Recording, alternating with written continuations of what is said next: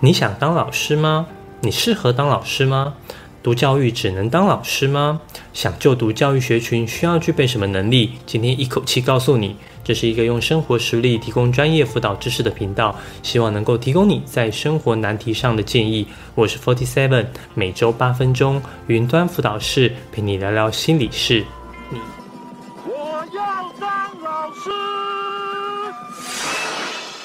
你应该没看过这部经典校园剧吧？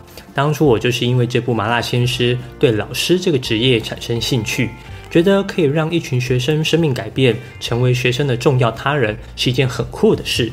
而教育是一个良心事业，是一个用生命影响生命的职业，需要为学生付出时间精力，不管学生怎么欠揍，都要爱他们，时时保持教学的热忱，不断求新求进步等等。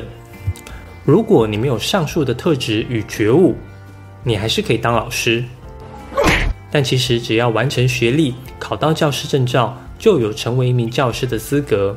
从卡利后的网站得知，教育学群依据教育原理与对象需求，探究人类对象的教育目标与教育实务方法，并且比较机构间、区域间的教育特性差异，提供各层级、各领域之教师有效的训练原理与技术。从这段定义，我们可以得知，教育从业人员是针对不同需求的人提供适合的学习内容与方法。这样看来，教育从业人员不仅局限在学校、补习机构、职业训练机构，都可以是教育学群职业发展的选项之一。要成为一名教育工作者，需要学习两种专业：一、各领域专业技能；二、教育专业。领域专业技能就像是国文、英文、数学等。如果你没有专业技能，人家大概不会想要跟你学东西。那教育专业是什么？简单来说，就是让学员能学到专业技能的专业。有一句话这样说：让很简单的东西变很难，叫做大师；让很难的东西变得简单，叫做老师。我们常常会说这个老师很会教。不一定代表他在专业领域上多有成就，但学生很容易从这位老师身上学到专业。就像我一样，在学习历程上，我不一定懂得很多。你们学校的辅导老师一定比我懂，但我能用简单的方式表达，让你明白，那就是我的专业。一般来说，要成为学校的教育工作者，需要完成教育学程。台湾基本上有幼教学程、国小学程、中等教育学程、特教学程。其中中等教育学程还需要学习一门专业，才有可能到中学任教，所以辅系跟双主修是基本。另外也有校系开设专科教育系，例如语文教育、英文教育等，直接就培养专门科别的教育人才。完成教育学程后，需要完成实习。接着通过教师检定后，就可以到有缺额的学校进行教师甄试。目前由于少子化，加上有教师资格的人偏多，教师甄试难度很高。能顺利到公立学校当老师，录取率可能不到五趴，比律师还难考。因为当老师的难度很高，所以教育学群也开始发展更多的专业领域，希望能够拓展教育学群的就业领域。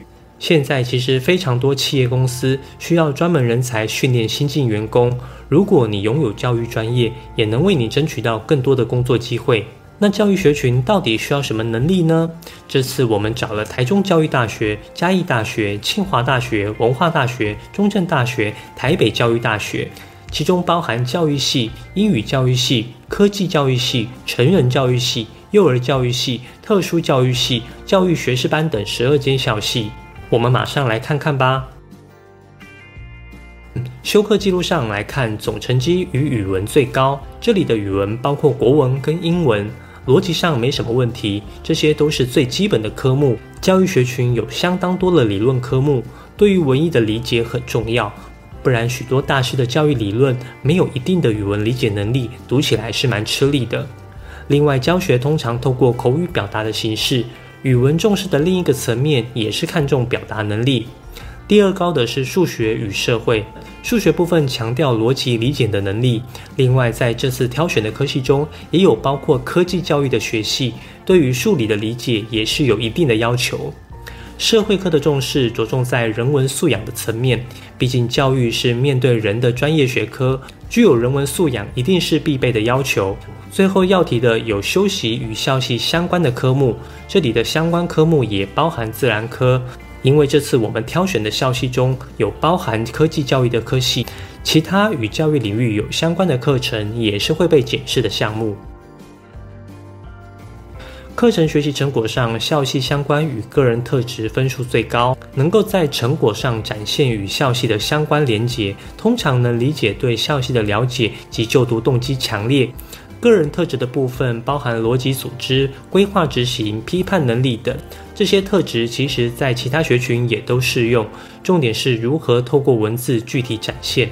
在特定议题中论述个人观点，能够让阅读者感受到你的逻辑与批判思考能力。教育的进步就是透过不断的反思与改革，能够在作品中有条不紊的交代过程，并且展现对自我、对环境，甚至对政策的反思，基本上就具备适合就读教育学群的能力。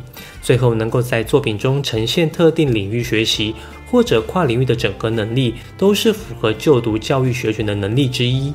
要教授相关科目，势必要有特定领域的专业与投入。高中时期已经接触过的相关领域，其学习历程就容易吸引教授阅读。新课纲相当重视跨领域的素养，我们或许未必是多重领域的专业人才，但能整合不同领域的观念在同一门课中。教育学群在发展跨领域时，或许不如工程学群那样可以跟产业直接连接，但其背后的意义与影响，在深度与广度上绝对不输任何学群。多元表现上，自主学习最被重视。虽然我们知道今年自主学习这项学习历程在多元表现中被参采的比例最高，但看过这么多评分指引，还是第一次看到这么多科系如此直接的要求自主学习。未来可能要在不同领域中教育学生。现在先透过自主学习计划了解学生是否适合就读教育学群，算是具备很直接的相关性。其他多元表现中都建议写出完整的历程反思，展现学生同理关怀、问题解决、团队合作、领导能力以及创意表现等。在展现这些个人特质的重点，除了具体陈述以外，还有一个小技巧，就是写小事。事情越小，时间点越精准，人物越特定，感受越深刻，就能将读者带入既视感，进而认同你具备适合就读教育学群的个人特质。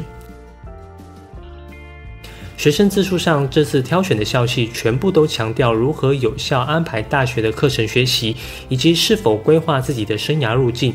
看起来是相当重视学生是否是真的想往教育学群学习。你的档案呈现务必要具备未来学习以及生涯规划的详细元素。校系的了解与否，决定了是否能写出这些元素。高中时期具体论述自己与校系的关联，以及做了哪些预备就读教育学群的准备，都需要在档案中详加说明。学生自述是串联整份学习档案的文件。因此，重视的项目也与前面所提一样，包括自主学习、历程反思、跨领域，以及最重要的个人特质呈现，包括同理心、自律能力、逻辑组织、创意思考、团队合作、问题解决、领导能力、创新能力等。另外，若有长期投入某一项活动，也是非常值得被提起，可能是社团比赛，甚至是关注某一项议题，你在当中所有的表现都可以详加说明。看到这边，不知道你是否有和我一样的感觉？教育学群看起来没有特别着重在哪个专长，但是很希望透过各个活动了解一名学生的特质，从这些特质中想象这名学生未来成为教育工作者会为下一代带来什么影响。最后做个总结：教育学群重视的科目有总成绩、语文、数学、社会，多元表现非常重视自主学习成果。个人特质的具体展现以及历程反思是整份学习历程档案中优先看重的项目。如果你觉得我的影片对你有帮助，希望你可以点个赞，不仅方便保存影片，也可以让影片推荐给更多有需要的人。如果你有什么升学相关的问题，或者希望我做什么主题的影片，可以在下方留言，我会一一回复你。